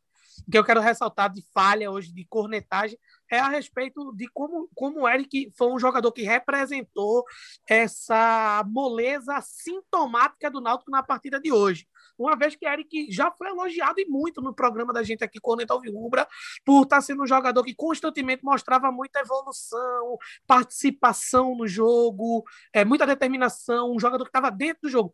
Embora tenha um jogador que tem aquelas características que, para uns, é, é, não é uma coisa muito boa, para outras pessoas, né, para outros torcedores, é um perfil bom também de jogo, que é o fato dele ser um jogador que leva mais para o lado, que é mais, é, tenta mais uma jogada de habilidade, uma jogada de efeito, mas que hoje Eric representou muito esse, esse desleixo, esse, esse, essa morosidade. Eu não quero falar menosprezo, porque o Santa é um rival, é uma equipe grande, embora tenha feito uma partida péssima hoje, mas houve momentos em que isso aconteceu. Então, por isso, a minha corneta de hoje vai para Hélio dos Anjos, para, para, pelo, nos 30 minutos, eram 30 minutos do segundo tempo, ele ter tirado os três jogadores tecnicamente mais importantes da equipe. Não houve nenhum gap, não houve nem sequer um intervalo, né? um em cinco minutos, outro com mais cinco, outro com mais cinco. Hélio dos Anjos ele foi acreditando e creditando a essa equipe do Náutico que a gente tem hoje a responsabilidade de, de ter 2 a 0 no placar contra o Santa, um domínio, uma soberania certa de que ia fazer o Náutico ou fazer o terceiro gol ou terminar com 2 a 0 e a gente viu na prática que isso não existiu. O próprio Náutico foi danoso a ele mesmo porque fez um gol contra aos 39 minutos, aliás, acho que 42 minutos. E foram cinco minutos de acréscimo. Então, a L dos Anjos, na conta dele hoje, ficaram oito minutos para o Santa tentar mais um gol. E não seria uma coisa impossível de acontecer, não, porque o Santa só precisava alçar a bola na área, fazer uma técnica ali meio kamikaze, né? Que foi algo que até o pessoal da transmissão da TV falava. Não, você vai em busca do, do último recurso. E às vezes esse último recurso ele dá certo ele dá certo. Porque acontece, futebol é assim, né? Já aconteceu pro lado da, em favor da gente contra a gente no último minuto, dominando o jogo, dá uma merda grande. É, então, para mim, a corneta vai para ele dos Anjos por essa displicência, que quando a gente fala que a equipe do Náutico é displicente, que Chiesa foi displicente ao perder o gol, ou que Eric é displicente por não ser objetivo, é porque tem um cara displicente na área técnica, muitas vezes. Né? Não vamos esquecer, o time é reflexo do seu treinador. Agora, é claro, devemos muito, muita coisa a dos Anjos, mas ao mesmo tempo a gente tem que criticar o que tem que ser criticado. E como morcego da rodada, eu vou ficar com o Marcial, porque para mim é impossível o cara ter 20 minutos para jogar e, sei lá, em 3 minutos o cara morrer. É, para mim isso não existe. Para mim esse cara precisa se tratar urgentemente. Pode ser asma, pode ser alguma coisa muito séria, e a qualquer momento esse cara tem um ataque cardíaco no campo, que, e eu não quero que isso aconteça no meu time, não. Agora eu vi que o pessoal ficou querendo falar. Fala logo aí para a gente poder chegar no nosso palpite. Ninguém vai falar mais nada, não? Então tá bom. Só. É, primeiro, com, com relação ah. a Camutanga, botou, botou o, o idoso sem título no bolso. O, o, camisa 9 idoso, idoso sem título do time do canal tá no bolso de Camutanga. Anulou completamente qualquer coisa que Pipico tentou fazer em campo. É o Gaúcho igual, viu? Não pegou na bola. Uhum. E nessa questão de jogadores que foram contratados e deram certo no elenco, o único que é titular é Wagner. Porque Alex Alves ele começa o jogo, mas ele é contestado pela torcida. Wagner foi o único reforço que chegou e assumiu a titularidade. E não está recebendo. O único reforço. E é o único. para a contratação. Agora, eu só queria aproveitar. O único, o único que eu ainda boto a interrogação é Iago, porque jogou pouco tempo. Então, eu ainda, a é, Iago ainda dou o benefício tem, da dúvida. Tem esse, esse ponto. Outra aposta. Agora, além disso, eu só queria frisar o seguinte: Hereda ele foi um jogador que entregou alguns ouros, como sempre, mas hoje ele parecia um torcedor do Náutico dentro de campo. O lance do Sim. primeiro gol foi lindo. A disposição, a raça que ele teve, a disposição. E aí, assim, quando a gente se critica e pede para botar no banco o menino da base, é às vezes para preservar o próprio jogador. Porque, assim, um Hereda, a gente sabe que ele tem potencial. Agora, uma pessoa, um jogador na má fase, no início de carreira, talvez um banquinho, ele ajuda a, a ter um centramento um pouco maior, tira a pressão, tira o foco em cima dele, ele trabalha melhor. Então, assim, A gente tem que entender isso, que a gente critica, mas critica pensando na evolução do atleta, na evolução do clube, não é criticar por criticar. Ele pareceu um jogador do Náutico, a gente critica tanto, acho que vale a pena sim fazer esse, esse registro positivo para a partida dele. Ele foi muito raçudo, muito disposto e foi importantíssimo no fim das contas mesmo tendo falhado, como falha sempre, mas foi decisivo no lance de gol, tem que ter um registro positivo para ele. Tá? Só o que eu queria complementar é que Brian, improvisado, conseguiu render mais do que ele numa partida que ele foi acima da média, porque hoje ele deu passo para gol, ele mesmo dando espaço, porque quando o Santa Cruz chegou, mas chegou mal, foi pelo lado dele, Brian conseguiu fechar ali. Não sei como, assim, se acobertar com a dupla de volantes ou com a cobertura de Wagner, mas Camutanga também estava muito bem do outro lado. Quando o Santa Cruz chegou, foi pelo lado dele. E assim, eu concordo com o Caio, que é do tipo, quando a gente pede para ele ir para o banco, não é porque a gente odeia ele, eu acho ele péssimo, não. Ele fez uma excelente Série C em 2019, mas ele fez uma péssima Série B em 2020 e não teve sombra. E aí, do tipo, o Brian tá pedindo um pouco de passagem. Agora, o meu medo é a diretoria se acostumar com o Brian jogando na esquerda e a gente não contratar nenhum lateral esquerdo. Porque a gente tem que contratar um lateral esquerdo e um direito. E aí, ficar nessas insistências, nessas pardalices, a gente já sabe onde dá, porque a gente já viu esse filme. Mas é. é isso de ter, como é que posso dizer, contratações limitadas por conta de folha, de salário, a gente sabe como é, mas a gente já chegou longe com times com peças pontuais. E a gente pode chegar de novo. A gente sabe o que é que precisa reforçar e tem que atacar de alguma maneira, minimamente. Minimamente esse meio de campo tem que ser reforçado, esse ataque tem que ser reforçado. O goleiro é indiscutível, assim, é unânime na torcida, por mais quem defenda Alex Alves, quem defenda Jefferson. E assim, eu acho que não tem da torcida hoje em dia que defende Alex Alves. Mas assim, é indiscutível que nenhum deles é para ser o titular é só porque Jefferson talvez estivesse no melhor momento. Essa, essa fala de, fa, de FAO é importantíssima, porque assim, a gente está na final, a gente fez uma boa campanha no Pernambucano, a gente pode ser campeão, mas a gente não pode se iludir. Esse time do Náutico, ele não é time para brigar por acesso na Série B. Ele precisa ser reforçado em, em de média proporção para grande. Não dá pra gente não para mim o risco de cair para a série C é grande, não é de não subir não. É. Hoje foi um jogo atípico. A gente a manteve gente a intensidade do jogo quase que todo. A gente não tem como manter essa intensidade da Série B toda, não. A gente sabe. E aí não tem substitutos. Os substitutos, quando entram, acontece o que aconteceu hoje. E mesmo é com taça, e mesmo com taça, tá ligado? Se a gente ganhar taça, se a gente der volta olímpica, fizer o caralho, a gente não pode se iludir, não. Esse time não é time para fazer uma Série B, pelo menos, tranquila. Eu não olho para esse time vejo para fazer uma Série B. E aí, deixa, deixa eu fazer uma, uma, uma provocação aqui. Se o Náutico pegar o Salgueiro, tem uma vantagem, inclusive, se perder o título. Sabe por quê? Porque o Náutico se perde para o esporte, o, o título, e principalmente se for do jeito que a gente sabe como é, normalmente é, com aquelas arbitragens nojentas, vai ficar essas muletas para a diretoria dizer que esse time dá conta da Série B e a gente vai perder umas 10 rodadas, se afundar na zona de rebaixamento para poder contratar, mexer, não sei o quê. Então, é melhor pegar o Salgueiro, porque se ou ganha título, ou vai ser perder para o Salgueiro por si só, já é suficiente para dar o choque de realidade.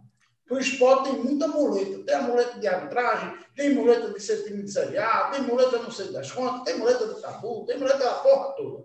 Essas muletas vão fazer a gente custar várias e várias rodadas da Série B. Não, contra o Salgueiro das duas, mano. ou é campeão, ou a gente vai se mexer desde cedo. Apesar de que realmente o fator Copa do Nordeste pesa contra, né? Mas assim, acho que se pegasse o Salgueiro, a gente ganharia o título. A gente poderia, é inclusive. É complicado compensar em perder o título por Salgueiro. Esse tipo de coisa é, eu deixo para o lado da Avenida Beberibe. A numeração do estádio realmente faltou, faltou a minha memória. A gente poderia, inclusive, já que ele presa tanto em segundo volante, dar uma olhada para o Jordan do Afogados. fez um bom campeonato. Saiu a história de que está negociando com Santa Cruz, mas é um jogador interessante. É um jogador que tem dá, dá, vale uma aposta, porque não é um jogador de salário muito alto. Então vale uma aposta ali para ser reserva da Série B. Bem, é, eu vou voltar com mais dois assuntos aqui para a gente terminar o nosso último bloco, né? Que é o seguinte: é, porque a gente sempre começa o programa dando notícia assim, ah, quantidade de mortes de Covid, né? E é importante também a gente ressaltar, né, no nosso papel aqui de dar informação, a quantidade também de pessoas vacinadas, né, no Brasil. É, o número de vacinados no nosso país ele já chegou a 31,2 milhões, o que representa 14,7 é, por cento da nossa população. Só a título de informação aqui. Amanhã, Esporte Salgueiro decidem né, o outro finalista. Quem será o outro finalista? Então a gente vai para o nosso momento aqui né, de palpite.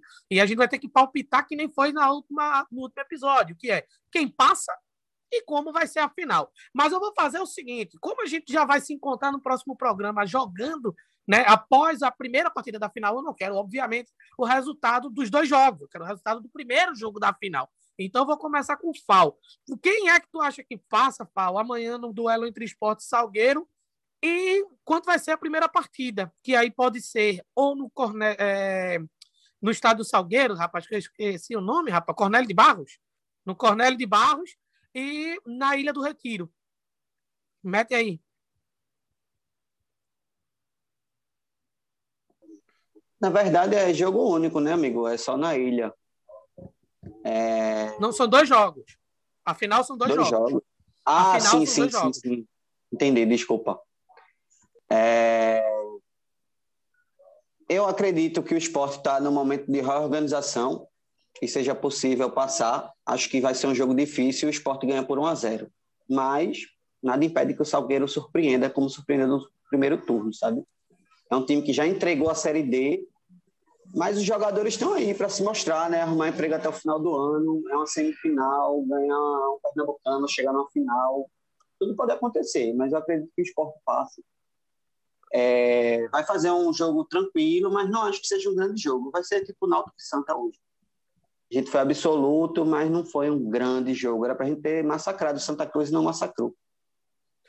E na primeira partida da final? Na primeira partida da final, na Ilha do Retiro, eu vou apostar no 1 a 1 A gente vai mostrar nosso poder de fogo, mas a gente sabe quais são nossas fragilidades, né?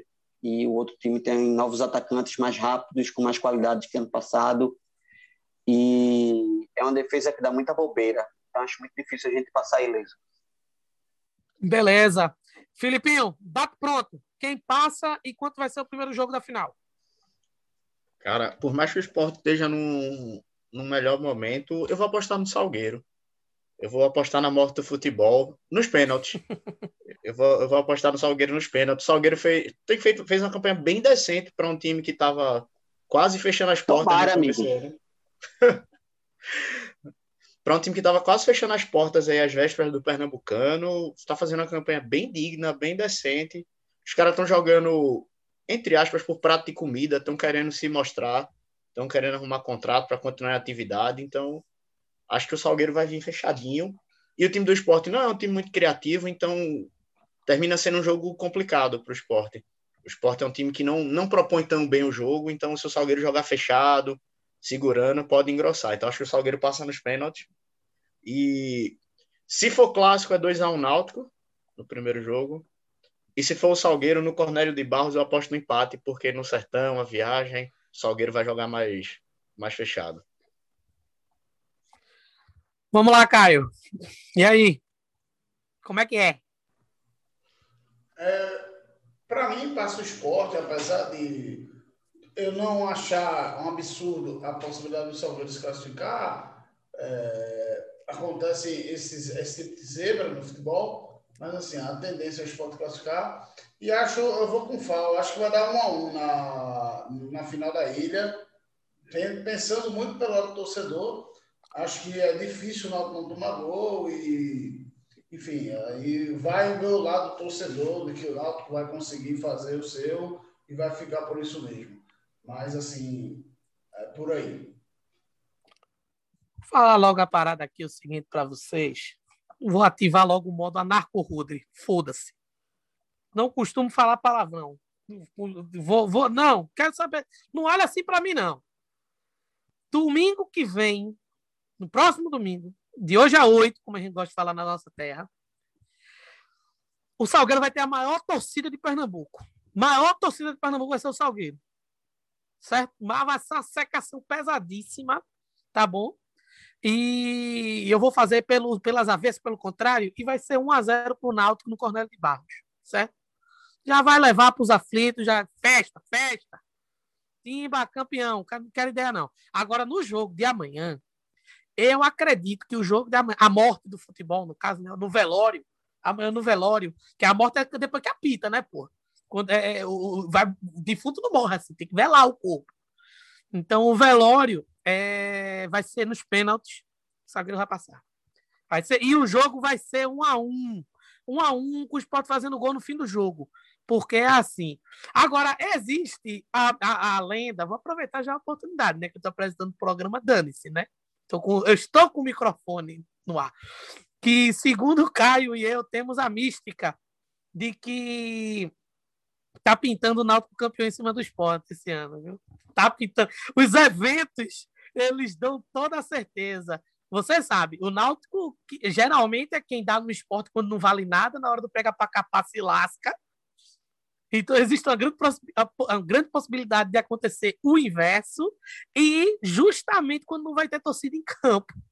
Que são esses eventos extras, esses eventos paranormais, que conferem a um tabu a quebra dele. Então, eu não duvido dessa possibilidade, mas assim, no meu palpite, no que eu acredito que possa acontecer, o Salgueiro amanhã passar nos pênaltis e o Náutico é, sagra-se o campeão pernambucano já ganhando a primeira partida. E talvez empatando a segunda dos aflitos, não sei, nunca sabe o que esperar do Náutico na decisão. Mas é isso, gente. É, o programa de hoje está acabando. É, espero que estejam todos confortáveis dentro de casa, permaneçam em casa, não sejam irresponsáveis, tão pouco egoístas contra as pessoas. Sabemos da, da situação, ela é crítica, sabemos da necessidade que cada um tem de conseguir o seu ganha-pão, de conseguir trazer alimento para sua família. Nós não somos pessoas inconscientes a tal ponto. Né, ou inconsequentes. Então, por favor, permaneça. Palavras finais, cara. Ah, já sei. Caio levantou o braço. Vai ter imitação hoje, Caio? Senti, hein? Não, não, não. Hoje não. Hoje deixa ah, a pra... Deixa a imitação até porque estourou pra cacete, pelo que eu tô vendo, o horário. Mas eu queria só lembrar da mensada, né? Ah, então já vai emendando aí. É, pra eu mim. Pensava eu que era o cucu, que a mensada é pra todas as mães, né? É, mas é isso mesmo. Eu ia mandar a mensada pra todas as mamães alvirrubras que estão curtindo o seu dia com a vitória do Náutico. Só tenho isso a dizer. Aê, o papai de Fal aqui aparecendo no, na floresta de Fal aqui, em meio às samambaias, comemorando aí mais uma vitória desse Timbu cansado. Ó, oh, trouxe Serra Malta. Você veja, cara, atenção, pessoal da Ambev. Anuncia aqui, queremos vocês aqui, hein, gente? O, o, o programa Corneta Alvirrubra é um programa idealizado de forma independente, mas se quiser pagar, chega junto, estamos aí, tá certo? Mas enfim, aproveitando já o ensejo, na casa já falou certeza. em nome de todos nós. A gente não tem problema nenhum de fazer jabá para Ambev, recebendo aquela velha, aquele velho Pix e um pack de cerveja semanal. Tá é só mandar um contratinho, é o velho contratinho.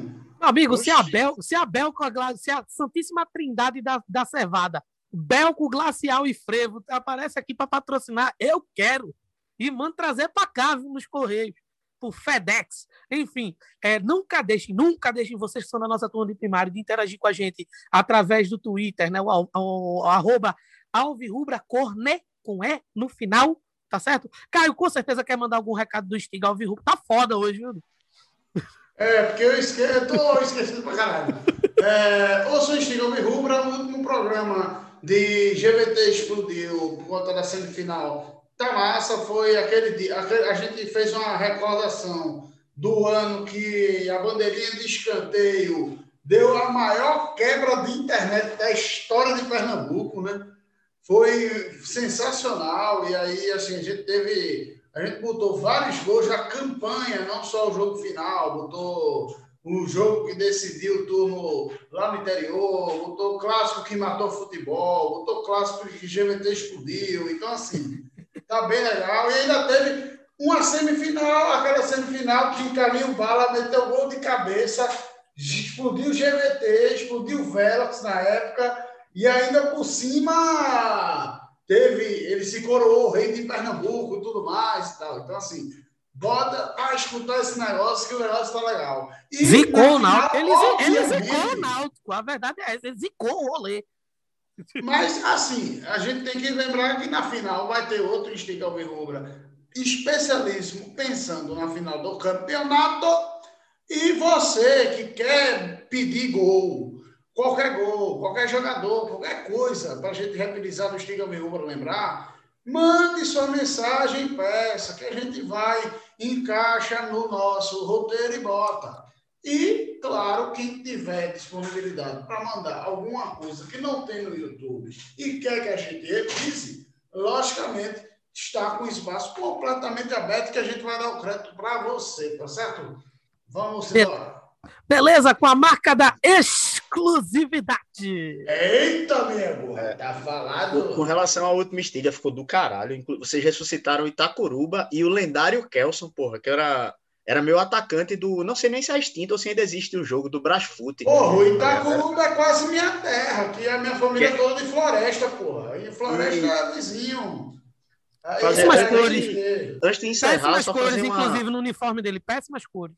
Uma homenagem né, ao, ao Santa Cruz, a gente tem que homenagear, porque cinco anos sem título, quatro anos na Série C, fora da Copa do lanterna da Copa do Nordeste, fora da Copa do Brasil desse ano, fora da Copa do Brasil do ano passado. Parabéns aí para a quarta força do estado, que a única coisa que comemorou esse ano foi a vitória do esporte sobre o Náutico. Então, parabéns aí para o Santa Cruz memorável ano, metade do ano 2021 deles. Eu posso. Meu Deus, eu já estou estourando o tempo, eu sei que eu tô. Eu, eu, sei que a gente hoje foi demais. É porque é, motivo de festa, gente. Tá na final. Timba tá na final. Mas eu queria compartilhar com vocês uma postagem do Instagram em que o rapaz colocou assim: até o fim, mais com I, não é o suficiente para seguirmos em frente no campeonato. Eu queria que vocês fossem até o, Instagram, se vocês puderem, da TV Coral Oficial e veja a resposta de um dos torcedores do Santa a respeito dessa postagem maravilhosa. Um momento de puro suco de ódio. Mas, enfim, não vamos tirar onda com a nossa rival, já foi eliminado, já acabou, já era, né? E vamos falar agora. Agora é vida que segue para o Timba daqui para frente, né? E você que acompanha a gente no Corneta Alvirrubra, nunca deixe né, de interagir com a gente, como eu já falei, e também de nos acompanhar através dos agregadores de podcast, como é o caso do Deezer, como é o caso do Apple Podcasts, como é o caso do Spotify, que é um dos mais famosos, né? Da atualidade. E aí, nunca esqueça também que se você não gosta muito dessas opções de agregadores de podcast, a gente também está no YouTube, né? Você pode ir lá, coloca assim, Corneta Alvirrubra, o último episódio já vai estar tá lá direto no feed, tá certo? E, bem, um abraço para todos vocês. Oh, Nos vemos. Vale, vale mandar final. um prêmio para quem aguentar ouvir até agora. Não, não vale não, sabe por quê? Porque foi um dia normal, foi um teste de paternidade comum, e a obrigação do cara que é alvirrubro é escutar a gente falando mesmo as besteiras que a gente gosta. Eu só queria dizer que eu mando um beijo para amanhã, no Dia das Mães, e Náutico classificado, porque eu fui cortado aqui, porque já está todo mundo muito doido. Ó, eu, eu falo muita honestidade. É um homem que usa toalha em meio às samambaias, a verdade é essa. Então, por favor, fica a dica aí, viu? O editor, o editor, o editor. Estou olhando para o editor agora o editor, por favor, coloca aquela trilha sonora nesse momento final, aquele Leonardo Sullivan, tá certo? Por favor, por gentileza, mãe, né? Eu já vou logo mandando, tô apresentando. Então, abraço para todos. Inclusive, nessa época seria o Festival da Cereja, se não fosse pandemia, né? Seria hoje, o último dia. Seria hoje, o último dia da Cereja. O dia, o dia o quê? Da culminância, né? Enfim, Abraço a todos e a todas. Sigamos em frente e vamos em busca desse título aí para o nosso Timba. Tchau, tchau.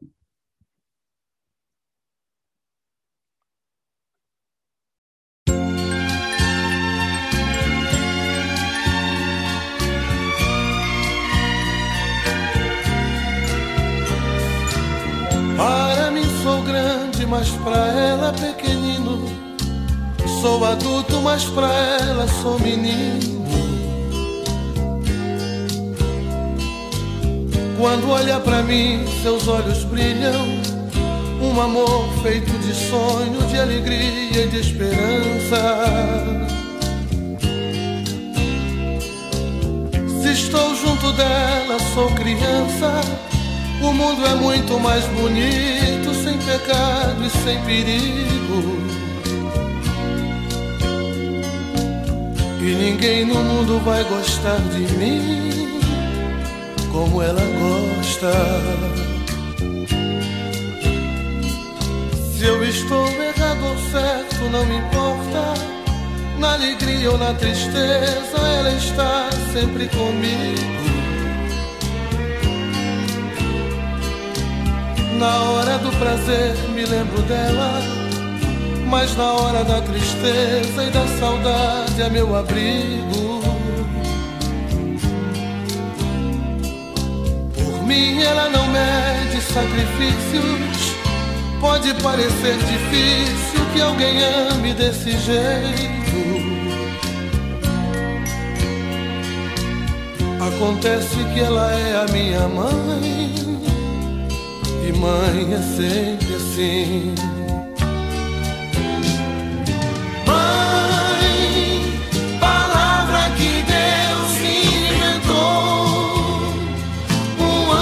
que a terra chegou.